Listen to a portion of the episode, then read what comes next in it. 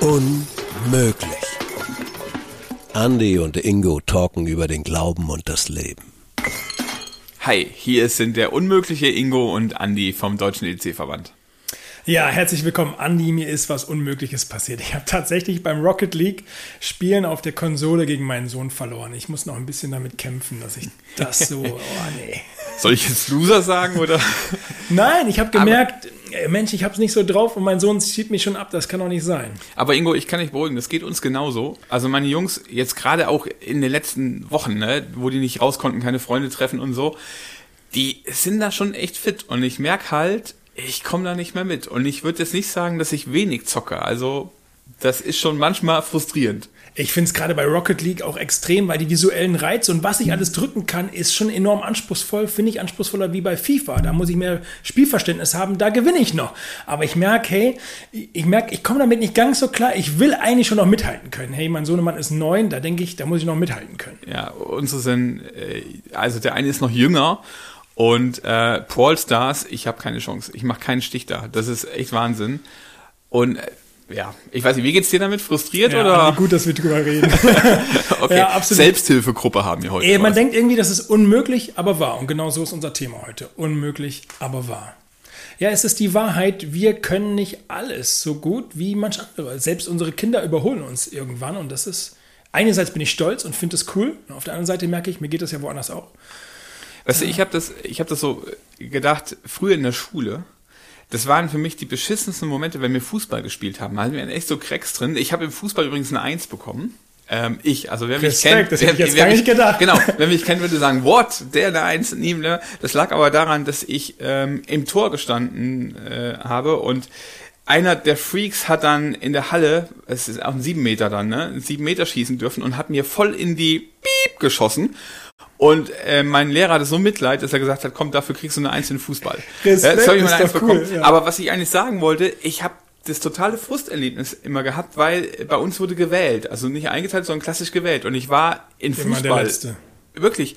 Das war mega frustrierend und ich bin richtig neidisch geworden auf die, die es einfach drauf hatten. Äh, und die Mädels wurden teilweise vor mir gewählt. Das war frustrierend und gleichzeitig war ich echt neidisch drüber. Ja. Hey, ja, das kann ich total gut nachvollziehen. Ich hatte auch mal ähm, während dem Studium jemanden, der total gut Beatboxen konnte. Der hat dann selber Album, Albums aufgenommen und total mega begeistert. Und ich habe gedacht, wie cool, so eine Gabe zu haben, mit der du so ausgezeichnet bist irgendwie. Auch mit der du auch total cool was machen kannst. Also, und trotzdem irgendwie sehr individuell. Und ich habe immer gedacht, ey Mensch, so will das für dich auch. Dann habe ich auch angefangen zu Beatboxen, so. Und so, aber ja, ich merke, nee, so richtig gut ist es nicht. Also ich komme nicht dran und habe dann irgendwie gemerkt, Mensch, vielleicht muss ich das auch nicht können.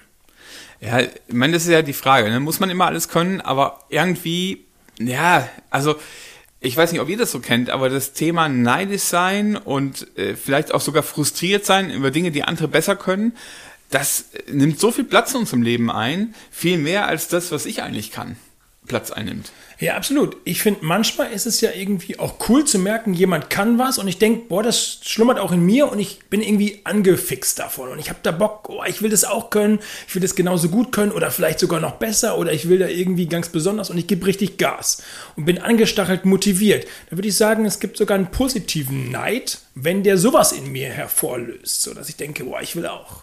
Ja, genau. Ich habe hab gerade überlegt, ob Neid da das richtige Begriff ist, aber eigentlich ist es ja dieses Angestachelt sein, angespornt sein, aber die Frage ist, woher kommt das und vielleicht wirklich von so einer Art Neid? Also es gibt ja auch positiven, negativen Stress, wieso soll es nicht auch positiven und negativen Neid geben? Aber klar, ne, was spornt mich an? Ist es das, was die anderen besser machen oder ist es dieses, boah, ja, komm, das will ich auch können? Ähm, und ich finde trotzdem, dieser Grat, der ist mega klein, also auf dem man da unterwegs ist. Ne? Also dann bist du vielleicht doch total positiv angespornt und sagst, boah, jetzt knall ich rein, jetzt spiele ich Tag und Nacht Rocket League und zeigst dem Kleinen mal, wie es läuft oder wo der Hase läuft und wer hier der Papa im Haus ist. Und dann klappt's trotzdem irgendwie nicht. Und äh, mein, mein Eindruck ist auch manchmal, desto mehr ich krampfhaft versuche, es hinzukriegen, umso schlechter wird's und das zieht mich dann wieder voll runter. Aber es ist ja irgendwie auch ein Thema, das geht ja, glaube ich, nicht nur uns so. Also, ähm, wenn man mal so in diese ganze Welt reinguckt und in diese ganze Weltgeschichte reinguckt, das gab's ja schon immer. Also aus Neid wurden schon Kriege geführt, ne? Und aus Neid ähm, gab es sogar in der Bibel schon Kein und Abel Mord und Totschlag. Also das Absolut, ja auch familiär finde ich ja krass. Irgendwie, du hast ja eben gesagt, auch ja, was ist eigentlich mit meinem Sohn? Irgendwie, ich würde ja nicht auf die Idee kommen, besser sein zu wollen wie mein Sohn, weil ich finde es ja cool. Wie nicht? Ich Nein, ich denke irgendwie, oh Mensch, ist doch so cool, dass der so begabt ist, dass er mich da schon fertig macht oder so. Ne? Ich, ich habe auch nicht die Zeit, da jetzt die Nächte durchzuzocken oder ich nehme ja, sie mir nicht. oder So. Aber ähm, vielleicht ist es auch Resignation, ja genau, ich schaffe ja. das eh nicht. Aber ähm, ich merke schon, naja, er investiert da mehr Zeit wie ich und das ist auch okay und dann darf er auch den Erfolg haben. Klar, könnte ich jetzt investieren, aber ich merke, gerade familiär will ich einfach auch da nicht dann nicht so neidisch sein und kein Abel ist aber ja auch Familie gewesen. Also selbst im, mhm. wo du sagst, ey Mensch, das sind die Menschen, mit denen ich eigentlich total gerne zusammen bin oder ja, wirklich, wir sind verwandt. Also das ist irgendwie auch cool, Familie zu haben. Und selbst auf die darf man neidisch sein, weil in der Bibel kam es auch vor. Ist jetzt irgendwie knallhart geendet, ne? Also. Ja, bei Ken und Abel knallhart. Rangstreit der Jünger war ja auch so ein bisschen interfamiliär nachher, was da abging. Also, äh, wo selbst die Mama noch mitspielt. Also, es ist schon, ja, also wie gesagt, es war schon immer irgendwie Thema. Ähm, und ich finde es manchmal so krass. Also, mir hat vor, war jetzt schon wirklich ein bisschen her, aber so vor einem Jahr oder so habe ich mit jemandem über das Thema mal geredet und er hat gesagt, naja, als Christ darf ich nicht neidisch sein. Ich freue mich immer mit dem, was die anderen können. Und das hat mich eigentlich voll gewurmt, weil ja, ich will das vielleicht, also will mich mit anderen freuen und gleichzeitig ist das Wahrnehmen der eigenen Beschränkungen was, was mich irgendwie frustriert. Und dann ist das vielleicht so eine typische Reaktion, ne? Damit ich mich mit meinem Unvermögen nicht so auseinandersetzen kann, rede ich lieber das schlecht, was der andere gut kann. Ja, absolut. Das finde ich auch. Ähm, das ertappe ich mich selber bei, dass ich andere schlecht rede oder über Dinge schlecht rede oder irgendwas schlecht rede, damit ich selber das Gefühl habe, ah, das, was ich gemacht habe, ist aber irgendwie okay oder ganz gut oder sogar super oder besser.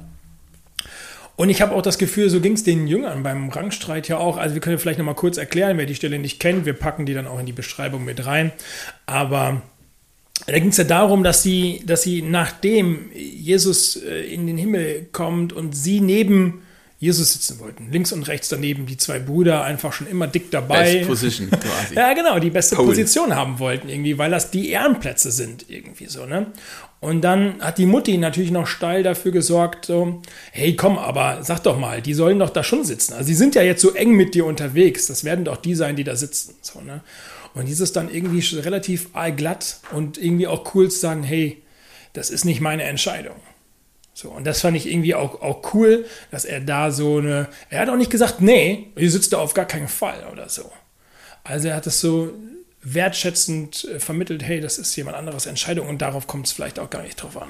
Ja, eigentlich wollte ich da sitzen. Das ist genau, wie wir Müllers. Äh, unmöglich, aber wahr, ja, genau. wir sitzen da eigentlich. Die ne? Müllers sitzen da, rechts nee. und links. Keine Ahnung, ich wäre schon froh, mit Jesus an einem Tisch zu sitzen. Das wäre schon echt edel. Fame, ja. Aber unser Thema ist ja Neid und ich merke, das hat immer was mit meinem Ego zu tun. Mhm.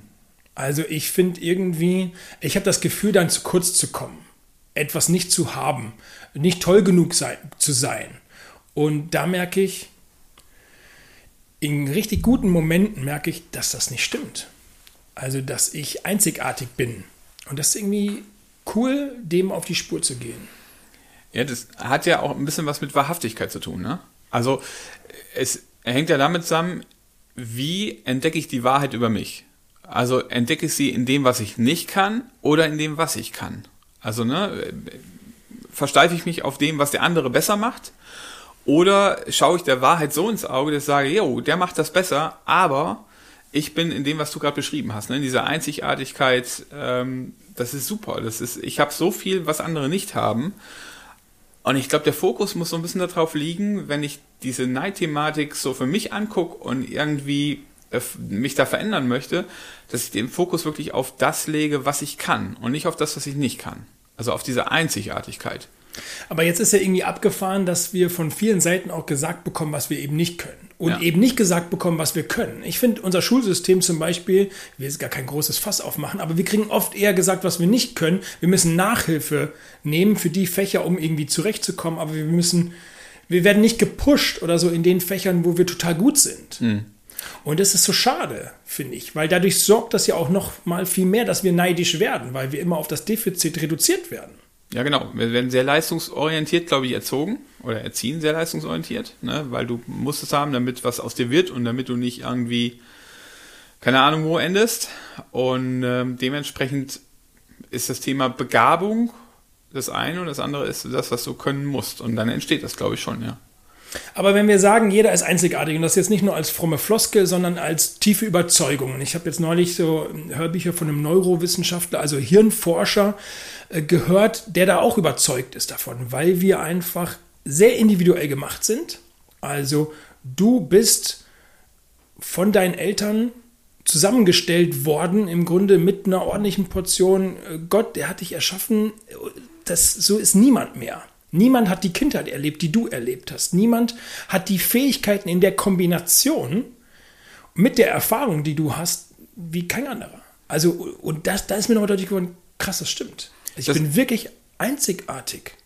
Das ist der, der gesagt hat, jedes Kind ist hochbegabt. Absolut, jedes Kind ist hochbegabt. Lass dir das mal auf der Zunge zergehen. Ich bin hochbegabt. Klingt für mich selbst komisch irgendwie. Ich werde schon fast neidisch, aber es gilt für mich dann ja, ja auch. Ja, genau, ne? das ist das Coole. Und jetzt mal kurz, äh, schließ doch mal deine Augen und überleg dir, dass du hochbegabt bist.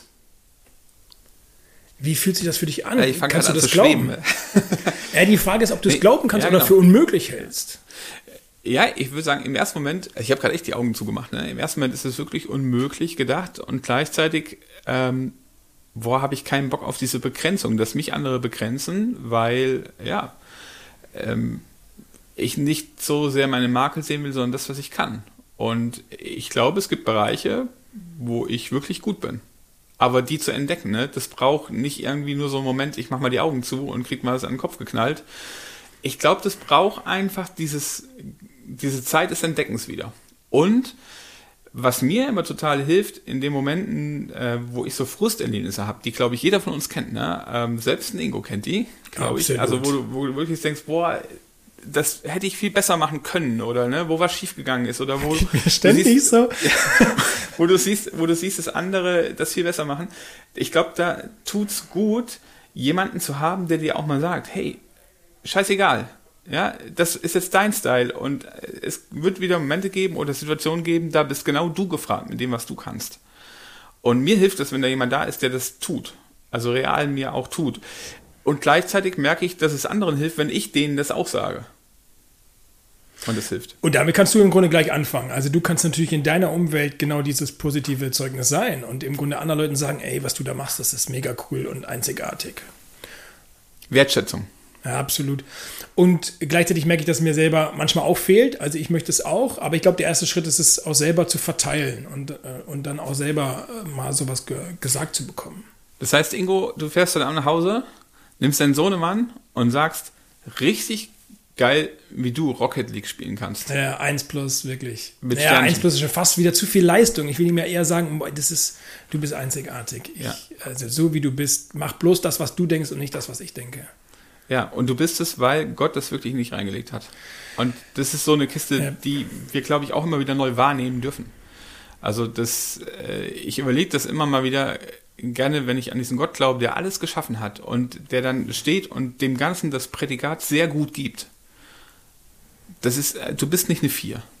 Du bist nee. nicht nur ausreichend. Du bist sehr gut. Das ist dein Prädikat, was in dein Leben reingelegt worden ist. Das ist Wahnsinn. Ja, auch wenn wir uns manchmal anders bewerten. Genauso ist es. Du ja. bist sehr gut. Das Prädikat schlechthin ja auch. Mehr können wir eigentlich nicht gesagt bekommen. Und gleichzeitig merke ich, klar, ich will oft Leute nachmachen, aber derjenige ist nicht nachzumachen. Aber das gilt ja auch für mich. Du bist unmöglich nachzumachen. Und das ist die Wahrheit. Das ist die absolute Wahrheit. Unmöglich, aber wahr. Du bist nicht nachzumachen. Okay, danke fürs Reinhören. Alles ist möglich. Danke, dass du dabei warst. Wir freuen uns aufs nächste Mal. Ciao. Wenn du Fragen, Kritik oder Anregungen hast, dann schreib uns gerne eine E-Mail an podcast.ec.de. Unmöglich. Andy und Ingo talken über den Glauben und das Leben.